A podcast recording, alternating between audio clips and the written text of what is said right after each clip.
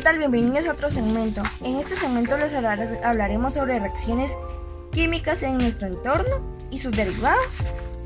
El otro tema sería estequiometría de las fórmulas, masa molecular y porcentaje de la composición de una sustancia. Este es 106.fm. Hola, yo les voy a hablar un poco sobre reacciones químicas en nuestro entorno. La química nos rodea los materiales que utilizamos, las fibras con que nos vestimos, la conservación de los alimentos que consumimos, los productos cosméticos y de limpieza, los fármacos que ayudan a perseverar nuestra salud e incluso el funcionamiento de nuestro cuerpo.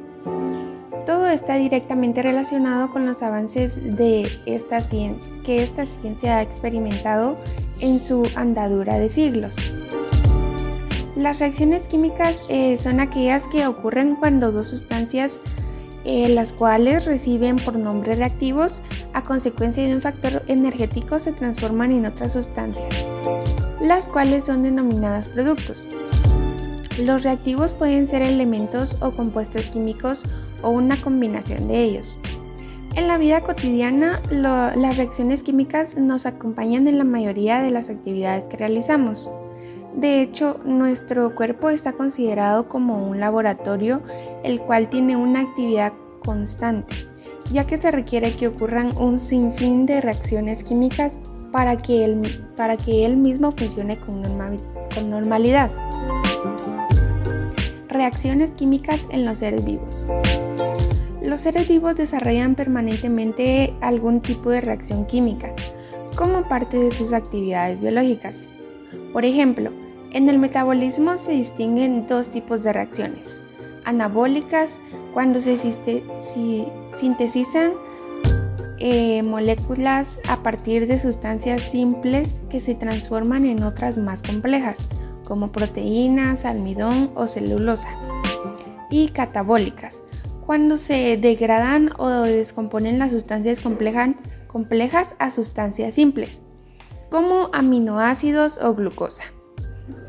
Hay otros tipos de reacciones químicas que ocurren en presencia de y ausencia de oxígeno, como la fotosíntesis y la respiración celular. Conozcamos de qué se trata. La fotosíntesis es un proceso químico que, que, ocurre principalmente en las hojas de las plantas. Los organismos fotosintéticos utilizan ciertos componentes del medio ambiente, luz, dióxido de carbono y agua para fabricar glucosa, sustancia rica en energía química. Este proceso es esencial para el desarrollo y la sobrevivencia tanto de organismos fotosintetizadores como de quienes se alimentan de ellos.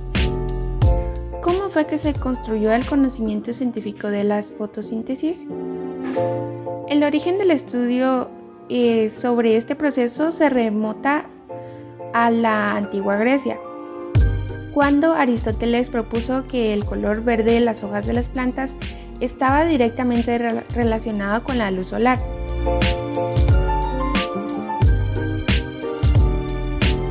En la reacción general de fotosíntesis, los reactantes son dióxido de carbono, energía lumínica en forma de luz y agua. En cambio, los productos generalmente son glucosa y oxígeno molecular. Respiración celular. Otro ejemplo de reacción química que ocurre en los seres vivos y en la que el oxígeno tiene un papel importante.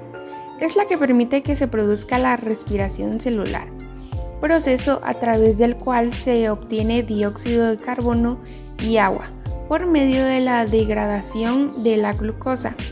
Diversas investigaciones científicas apuntan a que este proceso es indispensable para los seres vivos, ya que en él se libera la energía necesaria que utiliza un ser vivo para crecer, reproducirse, mantener su temperatura o, célula, tal como se ve en, en, un esquema que existe de la respiración celular. Si bien considera un conjunto de complejas reacciones químicas, puede ser la glucosa y el oxígeno pueden formar dióxido de carbono, agua y ATP, molécula que se utiliza para obtener energía. Reacciones químicas en la atmósfera. La atmósfera es esa tenue capa que tiene aire y está rodeando a la superficie de la Tierra que permite la vida. Es por ello su importancia. La atmósfera tiene una serie de capas, de capas. La capa más baja es la que se denomina troposfera. Después estratosfera, la mesosfera y la termósfera. Cualquier forma de vida está en contacto directo con la troposfera. La troposfera se divide de la estratosfera por la capa llamada tropopausa. Dentro de estas capas están contenidos muchos elementos químicos y moléculas químicas. El aire está compuesto principalmente por nitrógeno. Si se divide la atmósfera en partes iguales, 78 de esas serían eh, nitrógeno. 21, 21 partes son de oxígeno y por último una parte de esa sería 97% de argón. En el aire hay ozono. Agua, la concentración de ozono varía a lo largo de la atmósfera. La química eh, de la atmósfera se refiere a la emisión de los gases emitidos a la atmósfera o emisiones. Las emisiones a través de, la, de transformaciones químicas se transforman y algunas de estas se quedan en la atmósfera y otras regresan. O, por decirlo así, son depositadas. Lluvia ácida. La lluvia ácida se forma cuando la humedad en el aire se combina con los óxidos de nitrógeno y el dióxido de azufre emitidos por fábricas. Centrales eléctricas y vehículos que queman carbón o productos derivados del petróleo. En interacción con el vapor de agua, estos gases forman ácido sulfúrico y ácidos, nítricos. Finalmente, estas sustancias químicas caen a la Tierra acompañando a las precipitaciones. Reacciones en la industria. En la industria encontramos ejemplos de reacciones útiles, utilizamos combustiones para generar energía eléctrica. Centrales térmicas. Preparamos reacciones para aprovecharlas cuando nos interese. Pilas o bebidas autocolentables. Fabricamos medicamentos, creamos nuevos materiales. En lo que conocemos como industria básica se fabrican compuestos que luego serán utilizados para dar otros. Veamos dos ejemplos de los más conocidos como son el ácido sulfúrico y el amoníaco. El ácido sulfúrico se parte de azufre o sulfuro de hierro, pirita, que se oxida para dar dióxido de azufre. En una segunda fase, este dióxido de azufre se vuelve a oxidar para dar óxido de azufre 5. Este segundo proceso es el más interesante para nosotros. Se realiza a una temperatura de entre 500 y 600 Celsius. Recuerda el efecto de la temperatura en la velocidad y en presencia de un catalizador del óxido de vanadio 5, consiguiéndose un rendimiento de hasta el 98%. Finalmente el óxido de azufre 6 se mezcla con agua para dar el ácido sulfúrico. Se utiliza para hacer fertilizantes, fabricar ácido fosfórico, pigmentos en reacciones electrolíticas. Amoníaco se produce por la reacción entre nitrógeno e hidrógeno. Una mol de nitrógeno reacciona con 3 moles de hidrógeno, dando lugar o formando 2 moles de amoníaco. Esta reacción es exotérmica térmica y aunque ese desprendimiento de energía podría aumentar la velocidad, en este concreto perjudica el rendimiento. Se encuentra que la temperatura ideal para el proceso es de solo 400 Celsius, baja para la industria. Se aprovecha ese calor cedido por la reacción para calentar los gases de nitrógeno molecular y hidrógeno molecular que van a reaccionar de forma que la temperatura no siga aumentando. interesa una presión alta para que haya más moléculas y se produzcan más choques y se utiliza un catalizador de hierro. El uso más común es un fertilizante y productos de limpieza. Ten cuidado, es peligroso mezclarlo con lejía para que forma gases tóxicos. Este, mm, estequiometría de fórmulas.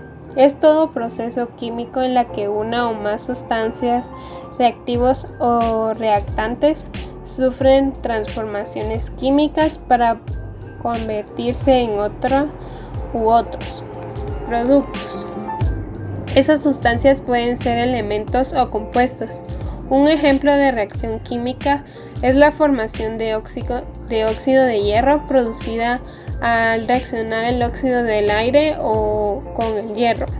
A la representación simbólica de las reacciones se le llama ecuaciones químicas. En muchas situaciones de la vida cotidiana intervienen varios elementos que juntos producen un resultado distinto según las cantidades de cada uno. Por ejemplo, la consistencia y el sabor de un pan o la dosis de medicamento que necesita un paciente para tratar su padecimiento se relacionan directamente con cantidades específicas de sustancias químicas para que puedan ocurrir determinadas reacciones si se modificará la cantidad necesaria de en esos dos casos, no se produciría el resultado deseado. El pan estaría muy duro y sabría mal o el paciente no tendría el, el alivio que buscaba. Durante las reacciones químicas en general los átomos de los elementos se unen por formar moléculas y compuestos. En las, en las situaciones descritas deben combinarse en, en, las cantidades adecuadas para que se produzcan las sustancias separadas. Un ejemplo muy claro se ocupa de, las, de los cálculos químicos necesarios para establecer relaciones cuantitativas entre las masas y los moles y, lo, y los volúmenes de los, de los reactivos y los productos que intervienen en una reacción química. De acuerdo a lo, dicho, eh, se pueden dar unas, unos tipos de relaciones cuantitativas. Serían las la referidas a las fórmulas químicas de las sustancias al respecto del que permite resolver problemas. Siguiente, las relacionadas con las ecuaciones que representan las reacciones químicas. En este sentido es necesario recordar una ecuación química.